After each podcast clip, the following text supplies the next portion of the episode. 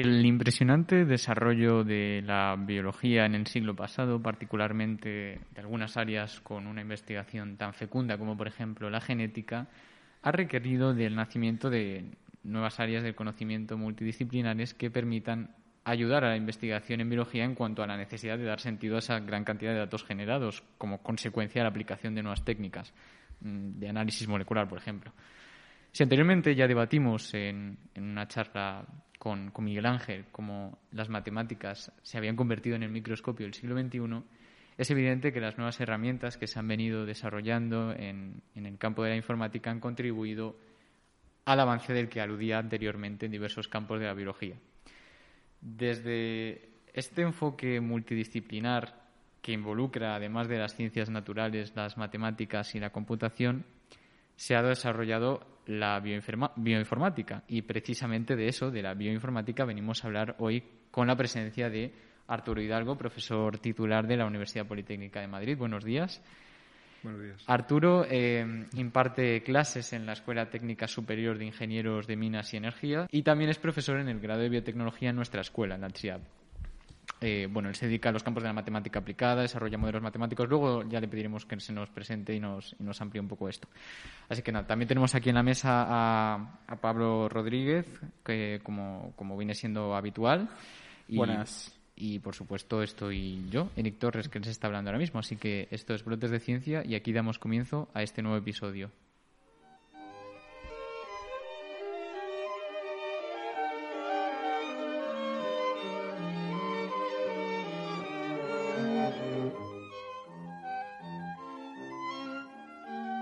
Bueno, yo empezaría aquí hablando, tengo un, ejemplo acerca del Atlas del Genoma del Cáncer, un poco como para abrir boca con este tema. ¿no? Este ambicioso proyecto, por ejemplo, eh, nació con el objetivo de dar a conocer el perfil genómico y transcriptómico de tumores frecuentes, así como conocer el efecto del ARN no codificante a la hora de modular la respuesta de los genes. Esto ha permitido conocer eh, más acerca de cómo se inicia y cómo se propaga eh, esta enfermedad y que ha servido para desarrollar nuevos tratamientos o actuar contra nuevas dianas de las que todavía, por ejemplo, no se conocían eh, ciertos fármacos. Eh, con todos estos datos, ahora entendemos mejor las causas moleculares del cáncer y cómo es el genoma de las células del tumor. Esto simplemente lo pongo como ejemplo para ver la importancia que ha tenido eh, la bioinformática, que es de lo que venimos a hablar hoy, en asuntos tan importantes para nuestra vida cotidiana como, como puede ser el tema del cáncer. Hoy, por ejemplo, también estamos siendo testigos del auge de lo que se ha venido a llamar las ciencias ómicas, la genómica, la proteómica, la transcriptómica.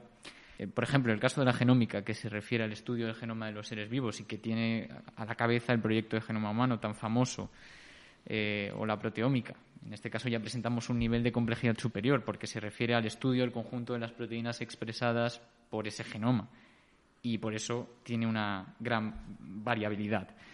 En el caso de la proteómica, donde en sus inicios, por ejemplo, se utilizaban técnicas experimentales como la electroforesis bidimensional, a, los que posteriormente se les añadió espectrofotometría de masas y que en los últimos eh, años ha experimentado un impulso precisamente gracias a estas bases de datos, eh, a este, este mm, desarrollo de técnicas o de programas de bases de datos que almacenen esta cantidad ingente eh, de datos desarrollados por estas ciencias ómicas a las que me refiero. Eh, como había dicho anteriormente, también pues, tenemos la transcriptómica, metabolómica, etcétera. Y todas estas han echado mano de técnicas bioinformáticas para su desarrollo, para y digamos para el auge que ha tenido en los últimos en los últimos años, ¿no? Porque digamos también ha ofrecido un, un cambio en el paradigma de estudio, por ejemplo, del tema de la genética. Ya no nos basamos simplemente en almacenar, recopilar y describir, sino también en poder comparar, por ejemplo, dentro de esas bases de datos para conocer las funciones, para, eh, bueno, pues como habían dicho antes en el tema del cáncer, pues para conocer, digamos, nuevas dianas sobre las que actuar. En fin, digamos lo que tiene en común todo esto, el desarrollo de estas disciplinas, es que ha llevado aparejado el manejo de un gran número de datos y también viene un poco en consonancia con la tendencia, digamos, que está ocurriendo en otros otros ámbitos, digamos, de la vida y de y de otros campos del conocimiento, ¿no? donde la generación de datos es, es masiva. ¿no? Yo, por ejemplo, Recuerdo una vez que fui a una visita en una, una, una empresa y nos hablaba, digamos, de todo el Big Data que había detrás de, de la parte logística. Entonces, eh, bueno, viene un poco en consonancia con, con, esto del Big Data que estamos hablando, que se habla tanto hoy en día, ¿no?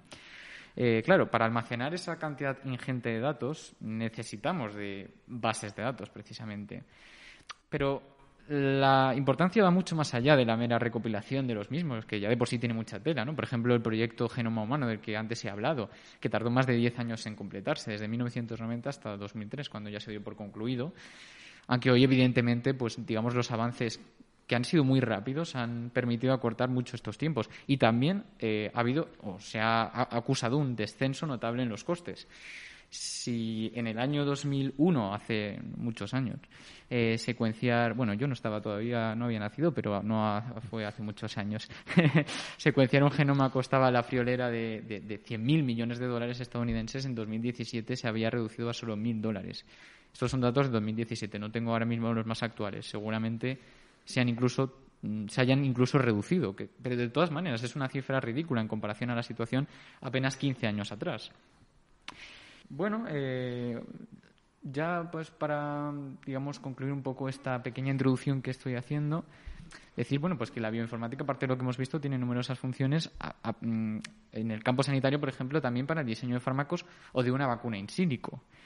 Entonces, eh, de hecho, eh, la, inmunoinformática computacional es la, base de desarrollo de vacunas basadas en el epítopo. Y en este caso, pues, por ejemplo, hacer mención simplemente de la epidemia de la gripe A del año 2009, donde fue fundamental para el, para el desarrollo de la vacuna, la, gripe A, la influenza. Eh, también aquí pues se ha venido en eh, o se puede hacer mención digamos en lo que se ha venido en llamar la medicina personalizada ¿no? Basándose digamos en las características genómicas de cada paciente claro esto también conlleva sus riesgos que esto es otro tema de debate que ahora mismo no entramos en ello porque saldría un poco de, de, lo que pretendemos hablar hoy, pero bueno, por ejemplo, me refiero al tema de la ciberseguridad, ¿no? Las bases de datos, eh, eh, que tenga esa información sobre, nuestros sobre nuestro genoma.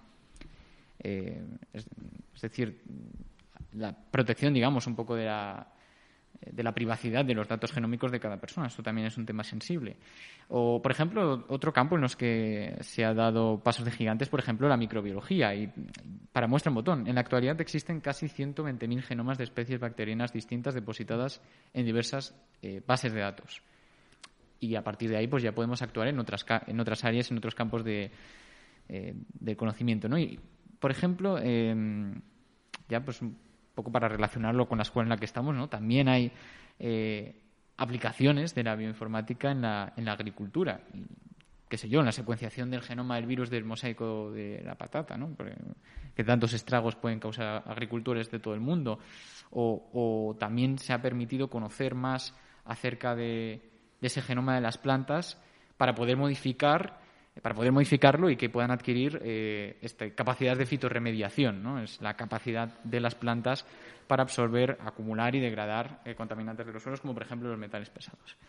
Eh, bueno, pues de esto más o menos y de otras cosas más esperemos continuar hablando en estos próximos minutos.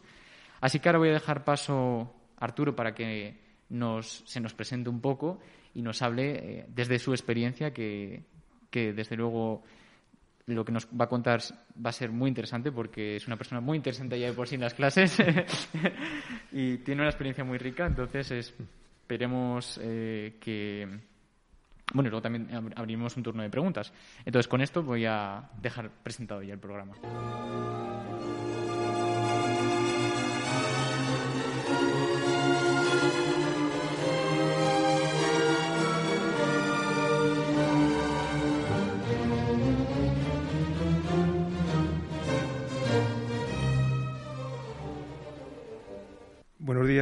Eh, ante todo, ahora me presento, pero ante todo muchas gracias por la, por la invitación a participar en vuestro podcast, que me parece una iniciativa muy buena, muy interesante y, creo que tenéis que seguir en esta línea porque, porque bueno, son cosas que muy modernas, que tienen mucho, mucho futuro y dan muchas posibilidades y, permiten esta, pues esta comunicación de, temas científicos que son muy importantes y, que, y que seguramente eh, pueden calar en la gente y, se pueden conseguir más vocaciones para, para, la ciencia o para diversas ramas de la ciencia. Bueno, eh, como ha dicho Eric, yo soy Arturo Hidalgo, soy profesor en la Escuela Técnica Superior de Ingenieros de Minas y Energía de temas de matemática aplicada y simulación numérica. Y eh, también, dado que, que tenemos la suerte en nuestra escuela y en nuestro departamento de tener una asignado una asignatura de, en este caso, de fundamentos de programación en el grado de biotecnología, pues eh, yo tengo la suerte de llevar unos cuantos años, junto con otro profesor, con Ángel Fidalgo, de, impartir esta asignatura en el, grado de biotecnología. Y la verdad es que es muy satisfactorio porque sois muy buenos estudiantes, eh, acogéis fenomenal todo lo que se dice y, le sacáis mucho fruto. Eh, la inmensa mayoría y algunos en particular como vosotros, pues muy especialmente.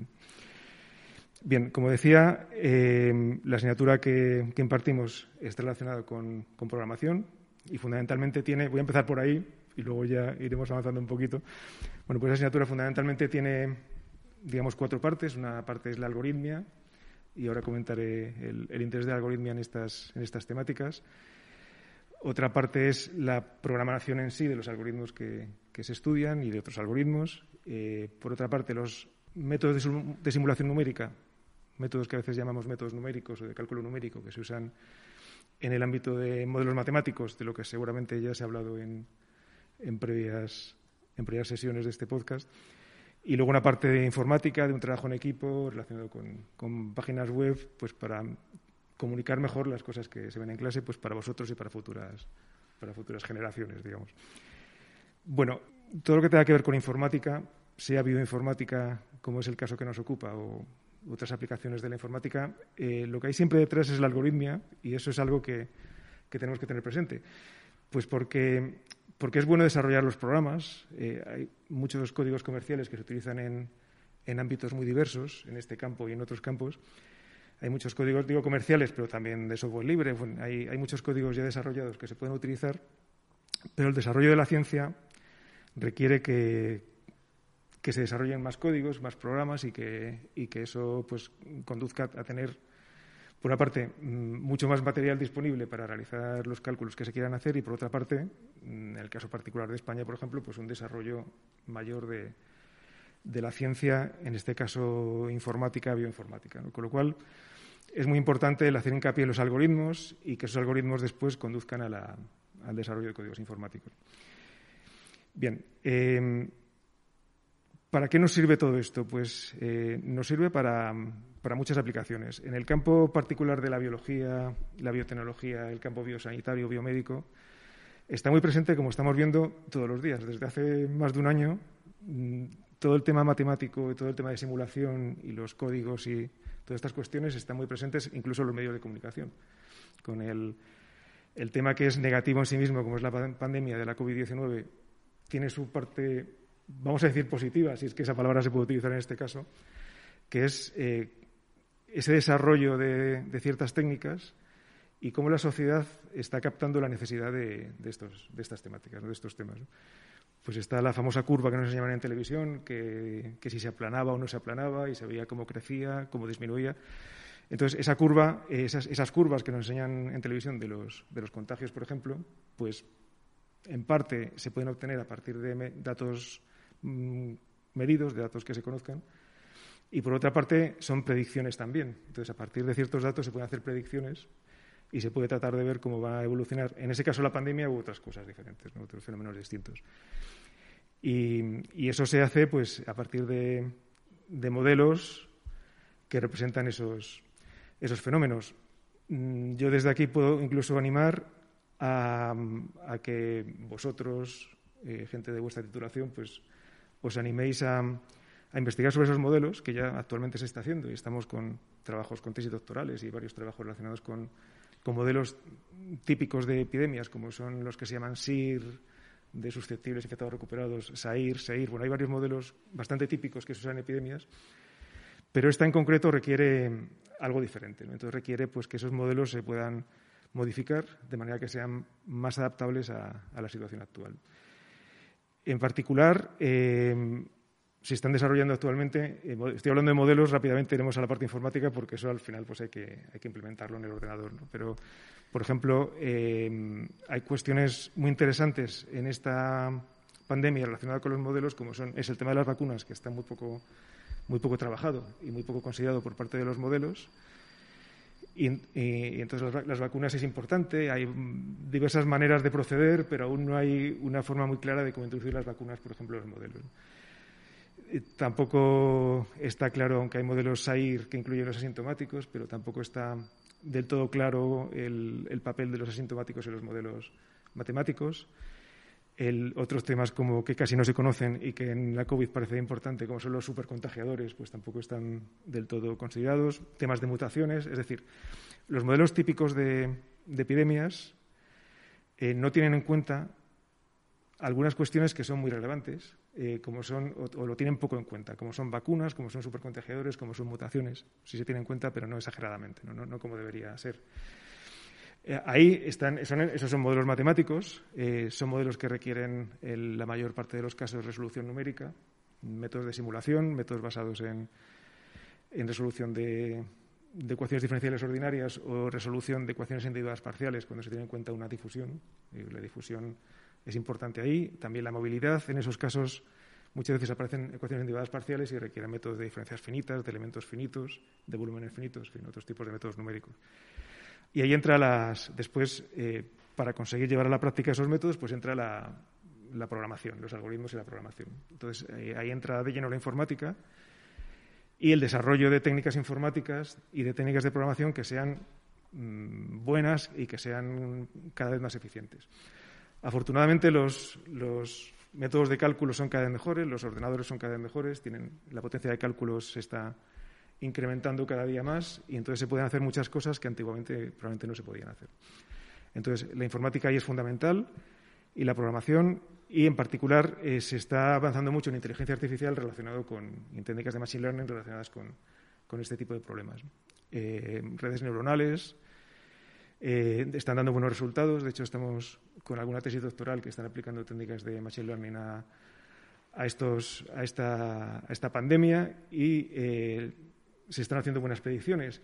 Además, también pues, esa, esa predicción permite hacer cosas que en, el mundo mm, físico, en el mundo real, no se podrían hacer. Podemos, por ejemplo, ahora ha habido un estado de alarma que ha terminado. Eh, podríamos pensar que eso habría provocado que los contagios aumenten. Sin embargo, no está sucediendo porque está el juego de las vacunas y otras cuestiones, eh, quizá también un, modo de comportamiento al que estamos ahora más acostumbrados. Pero la simulación y, la informática nos permiten decir, bueno, pues ¿qué, pasaría, por ejemplo, cuando no hay estado de alarma y, no hay vacunas, por ejemplo? Pues se podría analizar el efecto que se va a producir, porque de otra manera no podríamos hacerlo. ¿Dónde entran también, por no incidir más en este tema, dónde entran también los temas eh, de bioinformática? Pues en temas de imagen médica, por ejemplo, que cada vez están más, más en boga. Ahora en los hospitales pues hacen pruebas de imagen eh, que permiten, los TAC, una resonancia, este tipo de cosas, que permiten ver muchas cosas como si lo estuviesen viendo al natural. Claro, gente que entienda lógicamente, que sepa interpretar lo que se está viendo, evidentemente, ¿no? Pero en imagen médica pues está avanzando muchísimo.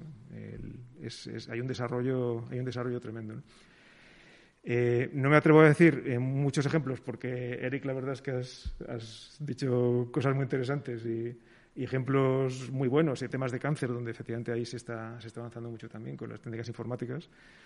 Entonces, eh, yo eh, fundamentalmente animo a, que, a que pues cada vez os motivéis más con estos temas, eh, que lo estáis haciendo y, de un año para otro se va notando más el, interés que estáis poniendo en, este tipo de temáticas, que cada vez os motivéis más, que, que, investiguéis en estas líneas, que la informática va a estar siempre presente, da igual a lo que os dediquéis, a lo que se dediquen los futuros graduados en biotecnología, da lo mismo, porque siempre la informática va a estar ahí, siempre va a ser necesaria para cualquier actividad que, hagáis independientemente de que estéis más enfocados o menos a la parte informática.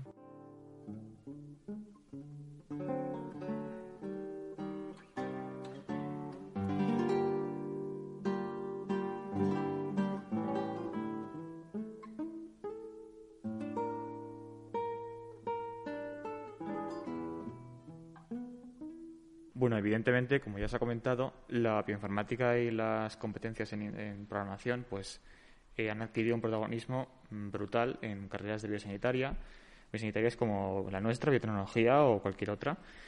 Y eh, esencialmente pues se debe al potencial extraordinario que nos puede proporcionar estas herramientas a nuestra investigación científica. Eh, y está clarísimo que a medida que pasan los años cada vez el protagonismo es mayor.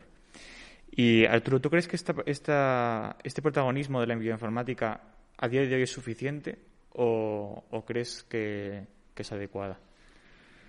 Yo creo que es eh, insuficiente eh, porque, digamos que está bien que eso se produzca, pero yo creo que va a ser siempre insuficiente. O sea, yo creo que siempre que hay que ir a más. Y efectivamente el protagonismo de la, como, como, dices muy bien, Pablo, el protagonismo de la bioinformática está cada vez más presente y nos damos cuenta de año en año. Y Eric decía que en el 2001 no había nacido todavía, tú a lo mejor, vosotros a lo mejor tampoco. No, no. Yo sí, yo sí había nacido y, claro, eh, la informática ahí estaba y, se utilizaba, ¿no? pero no, no, tanto como, no tanto como ahora, ni tanto como en el futuro. ¿no? Entonces, yo creo que ese protagonismo va a ir a más, va a ir a más y, entonces, por eso digo insuficiente, porque creo que, hay que potenciarlo todavía más, que es muy importante. Sí, desde luego, además, eh, pues ya se viene diciendo mucho tiempo y creo que creo que con mucha razón y bueno siempre se habla del siglo del siglo XX como el siglo de la física y ahora se habla del siglo XXI como el siglo de la, de la biología y de las técnicas de biología molecular y creo que en parte es por esto porque hemos descubierto que los límites que, que, se, nos, se nos ponen son cada vez cada vez alejan más debido a esas herramientas y y bueno además eh, hace poco que salió un software hace unos meses eh, para la predicción de la estructura tridimensional de proteínas, que, bueno, que como, algunos ya sabrán, pues es un tema bastante, bastante interesante porque eh, existen técnicas para, para analizarla, como la cristalografía de rayos X, pero muchas de estas técnicas pues son muy laboriosas, muy costosas y lleva, se lleva mucho tiempo intentando eh, predecir la estructura de una proteína en el espacio solamente a partir de su secuencia de aminoácidos eh, pero eh, bueno, en silicon, en un ordenador, pues este, un laboratorio, sin tener que recurrir a estas técnicas. Y muchos softwares han aparecido anteriormente.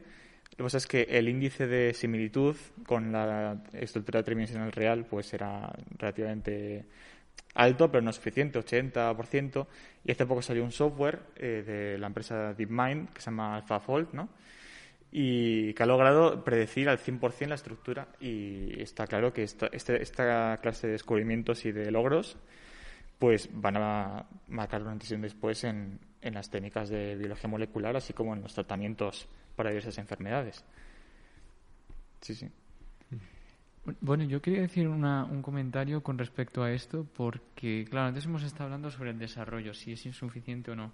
Yo me imagino que bueno, el tema, todo el tema de bioinformática, por una parte, en la parte de hardware también requiere una gran inversión de capital. Entonces, no sé si, por ejemplo, en este caso se está percibiendo como algo importante en lo que invertir o, si se está desviando, digamos, la atención hacia otros campos, digamos, de mayor seguro rendimiento. Hmm. Bueno, vamos a ver. Eh, si te refieres al caso de España, eh, a lo mejor Puede ser que no sea suficiente eh, esa inversión en hardware. A nivel mundial, pues bueno, quizás eh, está más desarrollado, pero también hay que tener en cuenta que hoy en día se trabaja mucho con, superordenadores y con clústeres de ordenadores y con eh, paralización de los programas. Entonces, digamos que es en España hay, por ejemplo, en Barcelona está el, el Mare Nostrum, que es un superordenador que se puede conectar, principio pues, habrá que pagar una cuota o lo que sea, pero se puede conectar quien quiera, en principio, para hacer una investigación desde cualquier sitio. Y en la Politécnica de Madrid tenemos el Center for Computational Simulation, que tiene, eh, no, llega, eh, a nivel de hardware, no llega al centro que tiene en Barcelona, pero sí se queda, sí, está próximo. Y sí que tienen también unos clústeres de ordenadores que se pueden utilizar y eso. Entonces, el hardware, mm, digamos que no es ya tanto el ordenador personal, el portátil o el ordenador de sobremesa, sino que, sino que hoy en día pues son ya esas redes de ordenadores que se puede paralizar programas y hacer, y hacer muchos cálculos. E igual que nos podemos conectar a ese Mare Nostrum o al centro de, que hay en Madrid, pues también uno desde aquí se puede conectar pues a, Múnich, por ejemplo, que tienen una red de ordenadores también espectacular. Entonces, Eh, hoy en día es muy típico que se trabaje a distancia y que estés en, el, en donde sea, en tu laboratorio, en tu universidad, en tu centro de investigación y te conectes en otro, a, un superordenador que tiene en otro país y, hagas así los cálculos. Entonces, sí, la, efectivamente, es, eh, respondiendo más concretamente a tu pregunta, sí, la inversión en hardware eh, hay, que, hay que insistir en ella y sobre todo en esos superordenadores y esas redes de ordenadores y en facilitar que los investigadores, pues por ejemplo de España o del país que sea, pues se puedan conectar eh, con, relativa facilidad. Pero es necesario, el hardware es fundamental porque si no, no se puede. Sí, y sí, sí, estoy, totalmente de acuerdo. Mm. Y además, bueno, eh, todo esto, toda esta inversión al final eh, se debe recompensar de algún modo porque todos esos avances en bioinformática también mm. eh, evidentemente ayudan al diseño de fármacos, de, nuevos fármacos y mediante pues, el, machine learning, que es muchas veces lo has hablado tú. Mm. Y está claro que el, potencial cada vez es mayor y, y quién sabe la, las tecnologías que, nos esperan dentro de una de, o dos décadas. Y em, más, más hablando en general, mm, ¿tú qué crees que proporcionan, aunque sea, eh, eh, aunque mucha gente se haga una idea ya, pero ¿qué, ¿tú qué crees que, proporciona, las ventajas que proporciona una competencia básica en informática, no solo en estas carreras biosanitarias, sino en, en la vida social en general, para cualquier persona?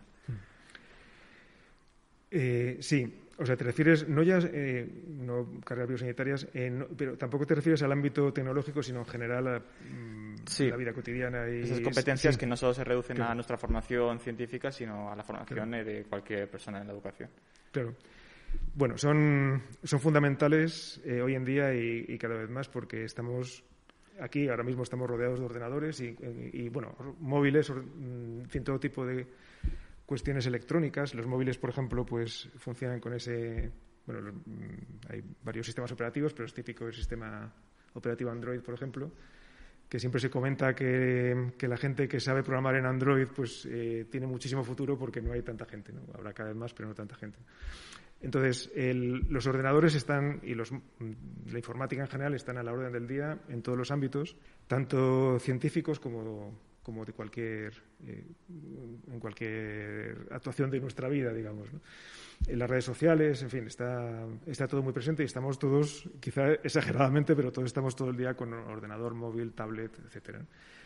Entonces, eh, para, para, todos nosotros la informática es fundamental y en el ámbito científico no digamos. Eh, efectivamente, en el ámbito biosanitario muchísimo, pero también en en el ámbito hidráulico, por ejemplo, de mecánica de fluidos o en el cálculo de estructuras. Antiguamente, mm, mi padre, por ejemplo, pues él se dedicaba, entre otras cosas, al cálculo de estructuras y utilizaba un método que se llama método de Cross y que era hacerlo todo a mano y lo hacía fenomenal y calculaba la estructura de un edificio, pero todo a mano y con calculadora. Hoy en día, pues se usan ordenadores, se usan métodos de elementos finitos para hacer esos cálculos. Entonces, bueno, pues tanto los ámbitos científicos eh, como, eh, en general profesionales de cualquier tipo, como en nuestra vida social o en cualquier actividad que hagamos, la informática va a estar presente. Y como decía Pablo, pues eh, muy bien expresado con lo de las competencias en informática, esas competencias en informática son necesarias en cualquier ámbito en el que nos, en que, nos movamos.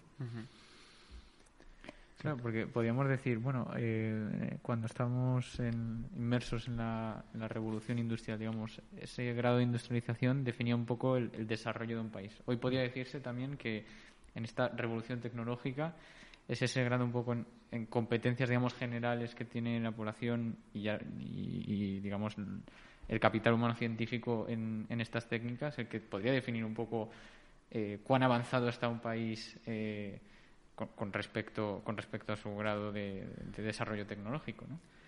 Sí, eso es verdad. También el desarrollo industrial es importante eh, y no perderlo de vista porque a veces, a veces lo hemos perdido. Eh, en ciertos momentos pues la industria ha estado más desarrollada y quizá ahora no es el mejor momento para el, desarrollo industrial, hablando del caso de España o del caso de Europa incluso, ¿no? porque parece que en Europa se está perdiendo mucha industria. Entonces, el desarrollo industrial tiene que estar presente y hay que potenciarlo, pero efectivamente el desarrollo tecnológico, el desarrollo informático, pues es, es lo que quizá ahora mismo está marcando un poco esa pauta. ¿no? Y, parece que los países asiáticos, por ejemplo, pues tienen, tienen más ese desarrollo como más interiorizado ¿no? que, nosotros quizás. Sí, bueno, también alguna vez lo hemos hablado que que la inversión en el sector biotecnológico también es un, un indicador de, de bueno de lo, del avance y el, y el progreso de, de, un país al fin y al cabo.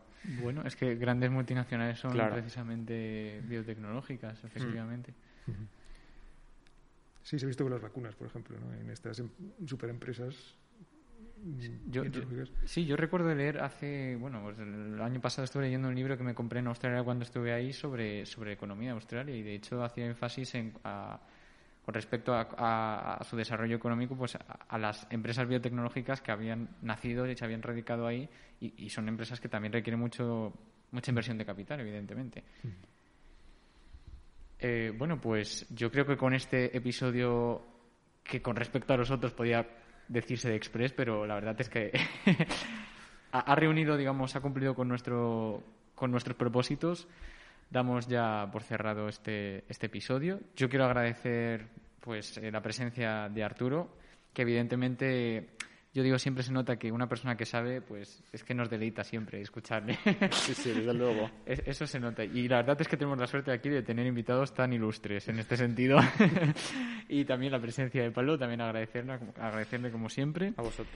Así que con esto yo doy por cerrado este episodio y sabed que os esperamos todos en otro nuevo episodio de Brotes de Ciencia. Hasta luego.